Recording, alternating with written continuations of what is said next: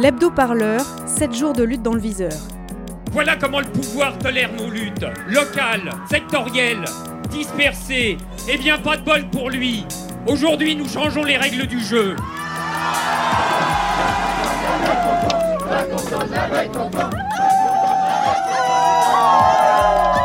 J'aimerais bien qu'on commence à me considérer en tant que tel. Radio Parleur, le son de toutes les luttes.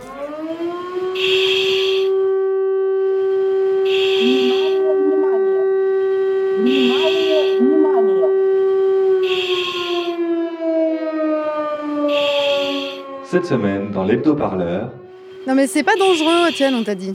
Allez, respire par le nez là. les Rouennais et Rouennaises s'organisent. Il et elle ne croient pas aux paroles rassurantes du gouvernement, de la préfecture ou de la métropole.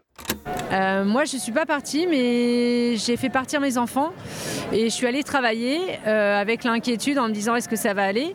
Et euh, je n'ai pas passé le week-end à Rouen, effectivement, j'ai j'ai fui à Rouen pour le week-end.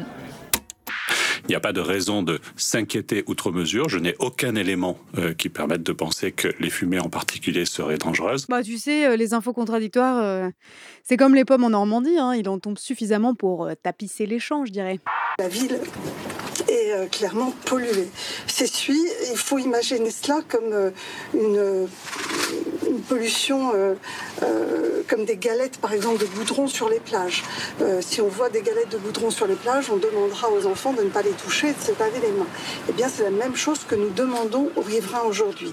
C'est-à-dire de nettoyer ces suies, ces, galettes, ces saletés, visuellement très repérables, en prenant des précautions, notamment en mettant des gants.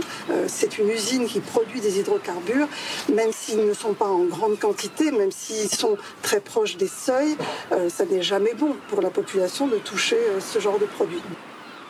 En même temps que la PREF publie euh, un bilan de qualité de l'air positif pendant le week-end, euh, elle ordonne la destruction des denrées agricoles.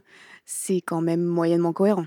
important, euh, important euh, incendie alors que nous euh, apprenons, selon une dépêche de l'agence France-Presse, le décès de Jacques Chirac, l'ancien président de la République. Euh, voilà, donc on va évidemment euh, parler un peu moins de cet incendie à Rouen. Jacques Chirac est mort et Rouen disparaît des infos. Pendant 48 heures On a mangé du Chirac pendant 48 heures Jusqu'à lundi, quoi. J'en peux plus sérieux. Mardi, tout s'accélère. Après ce répit offert par la mort de l'ancien président de la République, le gouvernement rattrape le gouvernail de la communication politique. Ce matin, Didier Guillaume, le ministre de l'Agriculture et de l'Alimentation, était l'invité de Jean-Jacques Bourdin sur RMC. Son rôle, rassurer. Ce qu'il confronte à un dilemme rhétorique qui est intéressant. Comment vous faites pour rassurer la population quand la population met en doute votre parole? Eh bien, vous faites ceci. La transparence totale. Rien ne sera caché. Tout sera mis sur la table. Bon, je n'en sais rien. Adressez-vous aux scientifiques. Je Ah ne bah le suis pas. voilà. Vous non plus. Non, mais vous êtes au Je gouvernement, pense vous que. savez, oui, non d'accord, mais je ne suis pas scientifique. Bon. Une mission d'information parlementaire est ouverte. Et cinq jours après, hein, la réactivité. Bienvenue sur la plateforme d'information dédiée à l'accident de Rouen. Un numéro vert est mis en place. Vous nous rappelez d'ici 24 à 48 heures et on vous donnera les, les éléments de, de réponse. Des analyses sur la présence d'amiante et de dioxine dans l'air sont lancées. On en a la preuve aujourd'hui. Il n'y a pas assez de contrôle, il n'y a pas assez de surveillance, il n'y a pas assez de sanctions. Cette usine, elle a déjà eu un problème il y a 6 ans. Elle a per- on lui a fait payer 4000 euros, c'est ridicule. Donc euh, bah, là, euh, l'usine commence déjà à se défausser en disant que c'est pas de sa faute.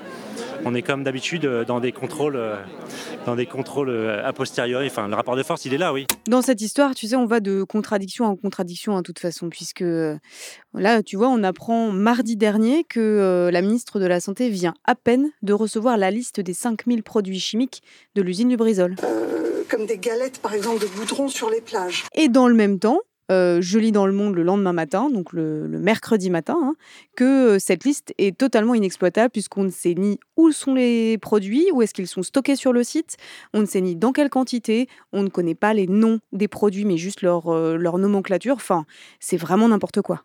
Il n'y a pas de raison de s'inquiéter outre mesure. Les Rouennais et Rouennaises sont en colère. Il pleut de la suie noire, elle est partout. Dans les bâtiments, dans la terre, dans l'air, dans l'eau du robinet. Mardi 2 octobre, une manifestation devant la préfecture de Seine-Maritime exigent de la transparence. La transparence totale. Oui, non, mais pas celle-là. Moi, je serais restée parce que je suis quelqu'un d'un peu rationnel et j'essaie de faire confiance dans les gens qui savent. Et non plus, non. Non, non, écoutez, soyons clairs. L'alerte n'était due, quoi que peuvent en dire certains, qu'à une panne de la haute d'aspiration des cuisines de la cantine. Il y a plusieurs collectifs qui se sont construits sur Facebook, euh, bon, sur un réseau social, on va dire, euh, très vite, hein, monté à plusieurs milliers, qui se sont regroupés, qui ont fusionné. Et bien entendu, il y a plusieurs structures qui vont porter plainte et contre Lubrizol ou sont prêts à mener des actions. Il y a l'association Robin des Bois, il y a des euh, collectifs et des associations écolos qui, qui répondent à l'appel et qui sont prêts, bien entendu, à agir pour avoir cette information qu'on n'aura pas qu'on n'aura pas tout simplement. Pourquoi? Parce que les, euh, les, phénomènes gazeux qu'on a euh, aujourd'hui, outre hein, le panache euh, noir dans lequel il y avait plein d'amiante, il y avait plein de produits toxiques qui s'est propagé quand même jusqu'en Belgique, s'est étendu dans les zones rurales de tout le département et au-delà. En l'occurrence, on aura des conséquences pendant une trentaine d'années. Donc il faut bien se poser la question de la présence de ces usines, non seulement dans le territoire urbain, mais de manière générale. Euh, la filière euh, hydrocarbures, pétrole, etc. Je pense qu'il serait grand temps qu'on réfléchisse à une transition pour que tous ces savoir-faire industriels, toute cette filière industrielle soit reconvertie et que les politiques publiques conduisent à ce qu'un site comme Lubrizol, eh bien les gens qui y travaillent, etc., on ne ferme pas l'usine, on les emploie à dépolluer. Ils sont pas mal ces sons de Johan Compagnon, là, le reporter qu'on a envoyé sur le terrain. Enfin, heureusement, il n'est pas resté trop longtemps sur place, puisque ça sentait très très fort encore, euh, apparemment. Sinon, il aurait pu porter plainte pour mise en danger de la vie d'autrui, comme l'ont fait d'ailleurs les salariés de France 3 Normandie. Excédés, ces manifestants tentent d'entrer dans la salle où se tient le conseil métropolitain de Rouen.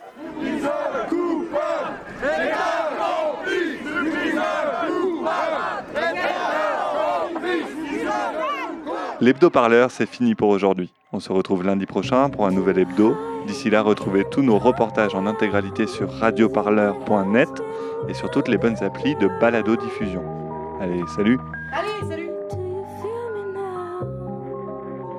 Un panache de fumée gigantesque, des flammes de plus de 20 mètres. Quand on voit l'ampleur du sinistre une fois que le feu est éteint, on se rend compte que c'est des milliers de fûts qui sont éventrés, euh, une boue au sol qui fait 5 à 10 cm de toutes les couleurs.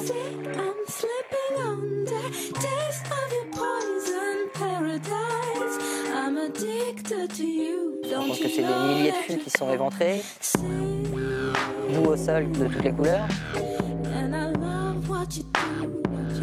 des flammes de plus de 20 mètres. Il n'y a pas de raison de s'inquiéter outre mesure.